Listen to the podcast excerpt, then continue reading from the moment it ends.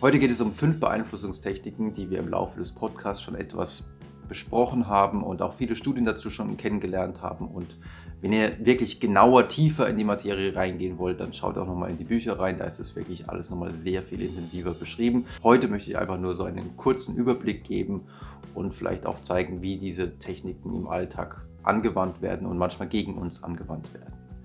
Technik Nummer eins: Gemeinsamkeiten verbinden wir lieben es, wenn uns jemand ähnlich ist, weil dann haben wir das Gefühl, der hat die gleichen Interessen wie ich und es gibt ja einen Grund, warum ich für das brenne, was mir Spaß macht. Und wenn eine andere Person die gleichen Interessen hat wie ich, dann wird sie auf jeden Fall direkt sympathisch für uns. Und es hat sich in Studien gezeigt, dass aber auch schon relativ triviale Sachen wie ein gemeinsamer Geburtstag oder der gemeinsame Name, insbesondere wenn es ein ungewöhnlicher Name ist, also bei mir zum Beispiel Eskil, wenn ich jemanden treffen würde, der sagt, ja, ich heiße Eskil, dann führt es eher zu einer Verbindung zwischen uns, als wenn der andere sagen würde, ja, mein Name ist Michael und ich heiße auch selber Michael, dann ist es keine besondere Gemeinsamkeit.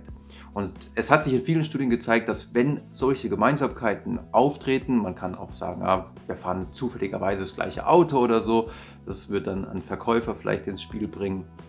Oder ja, in dem Land war ich im Urlaub auch schon mal und das ist direkt so eine gemeinsame Basis, weil man das Gefühl hat, ja, die andere Person ist so ein bisschen wie ich.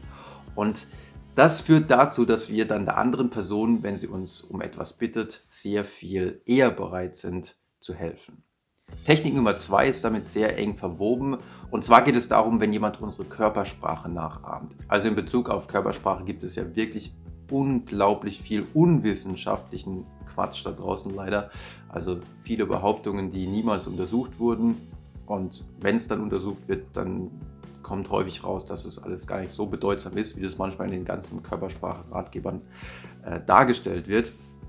Aber was wirklich zu funktionieren scheint, ist, wenn man die Körpersprache des Gegenübers etwas spiegelt. Das heißt, wenn der sich jetzt im Gesicht kratzt, dass man dann ebenfalls äh, vielleicht so ein bisschen sich ins Gesicht greift, Natürlich sind dann Verkäufer oder wer auch immer das gerade anwendet sehr vorsichtig, dass sie es nicht übertrieben machen, weil dann könnte es ja auch auffallen. Aber wenn man das ganz subtil macht, wenn der andere seine Beine über Kreuz macht, dass man das dann selber auch macht oder wenn man die Arme so ein bisschen verschränkt, dass der andere es auch macht. Und das führt auch dazu, dass wir das Gefühl haben, oh, die andere Person scheint uns ja ziemlich ähnlich zu sein. Und wir haben ja schon gehört, wir lieben es, wenn uns jemand ähnlich ist. Und demzufolge sind wir auch bereit, dieser Person dann entgegenzukommen, wenn sie uns zum Beispiel bittet, einen Vertrag zu unterschreiben oder sowas. Technik Nummer drei ist jetzt was ganz anderes und zwar geht es da um die paradoxe Beeinflussung. Und man spricht von paradoxer Beeinflussung, weil man paradoxerweise erstmal die Position der Gegenseite annimmt, aber die überspitzt darstellt. Das heißt, wenn ich zum Beispiel jemand bin, der sagen würde, okay, ich habe kein Problem mit Flüchtlingen in Deutschland und ich finde es eigentlich gut, dass wir Menschen helfen, die in Not sind und ich möchte, dass diese Position mehr verbreitet wird in Deutschland, dann könnte man hingehen und jemanden einschleusen, einen Schauspieler oder sowas und könnte den vor ein Mikrofon stellen und denen dann sagen lassen, ja, die Flüchtlinge, die sind alle mit äh, Krankheitserregern infiziert und ich habe auch gehört, dass die, dass die Kinder verschleppen und Kinder essen und hier in der Gegend sind sowieso weniger Kinder seit einiger Zeit und das, das, die wurden bestimmt von Flüchtlingen gegessen. Das Beispiel ist übrigens nicht frei erfunden. Ich habe tatsächlich mal so ein Interview gesehen. Aber ich gehe davon aus, dass es damals leider keine Schauspielerin war.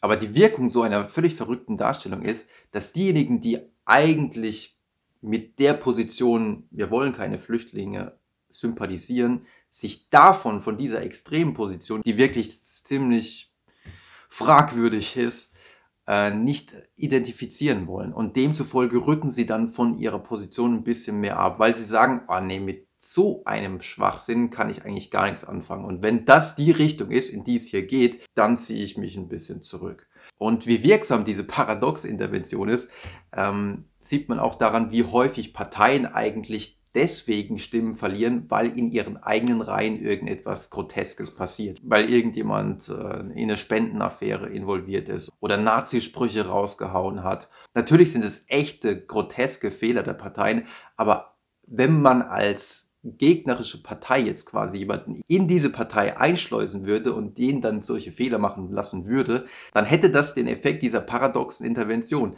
Man verunglimpflicht die andere Seite, indem man sie große Fehler machen lässt, ziemliche Dummheiten begehen lässt. Beeinflussungstechnik Nummer 4 ist wieder was ganz anderes, haben wir bisher noch kaum drüber gesprochen. Und zwar ist das die But You Are Free to Refuse Technik. Also eine wirklich relativ einfache Technik, bei der man am Ende einer Bitte sagt, ähm, aber du kannst dich natürlich frei entscheiden, ob du das machen möchtest oder nicht. Also man sagt zum Beispiel, hey, könnte ich von dir 2 äh, Euro für eine Busfahrt bekommen? Und in der einen Versuchsbedingung sagt man dann nichts mehr und in der anderen sagt man eben noch zusätzlich, ähm, aber du kannst dich natürlich frei entscheiden, ob du das machen möchtest oder nicht.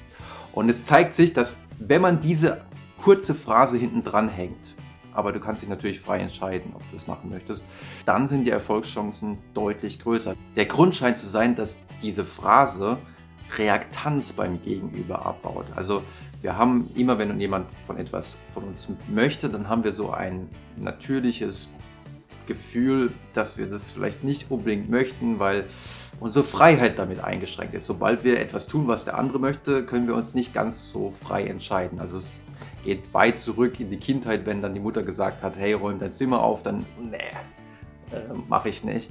Und diese Reaktanz, die man da verspürt, die kriegt man auch im Erwachsenenalter noch, wenn jemand äh, einen um etwas bittet. Ja, hey, kannst du mir beim Umzug helfen? Ähm, wenn das jemand zu uns sagt, dann will der ja ein bisschen über unsere Zeit verfügen. Und wir haben das Gefühl, nee, das muss ich ein bisschen abwehren, weil sonst habe ich nicht die Freiheit, mich in meiner freien Zeit so zu verhalten, wie ich möchte. Und durch diese Phrase, du kannst dich aber frei entscheiden, äh, ob du das machen möchtest oder nicht, stellt man dem anderen so ein bisschen wieder die Freiheit her und der andere fühlt sich dann nicht mehr ganz so arg in die Enge gedrängt. Vielleicht ist es auch so, dass es auch ein bisschen sympathischer macht, wenn man sowas noch dazu sagt. Da ist die Forschung noch nicht ganz eindeutig, aber auf jeden Fall führt die Technik dazu, dass man eher bereit ist, auf solche Bitten einzugehen.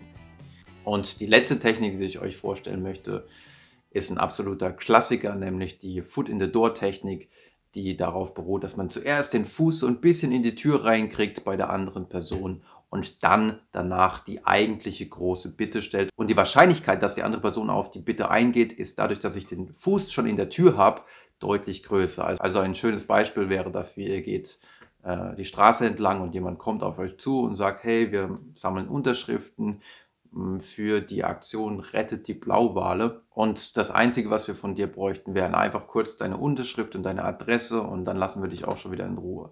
Und ihr sagt euch, okay, gut, dann bin ich den gleich wieder los, dann unterschreibe ich halt schnell kurz noch meine Adresse dazu und tschüss. Zwei, drei Tage später klingelt es jedoch bei euch an der Tür und jemand steht da und sagt, hey, du hast doch die Aktion wir retten die Blauwale mit deiner Unterschrift unterstützt.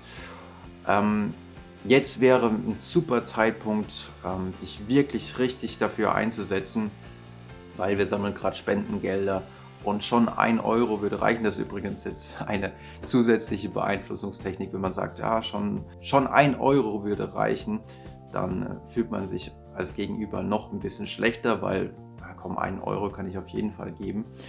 Und wenn man aber jetzt im Vorfeld diese Unterschrift gegeben hat, dann fällt es einem deutlich schwerer, dieser Person an der Haustür zu sagen, nee, nee, das mache ich nicht. Weil vorher hat man ja schon dieses Commitment abgegeben, man hat gesagt, man hat öffentlich gezeigt, dass man jemand ist, dem angeblich die Blauwale so wichtig sind. Und dann ist es sehr schwer, von dieser Position abzurücken und zu sagen, nee, ähm, ich spende hier auf gar keinen Fall was.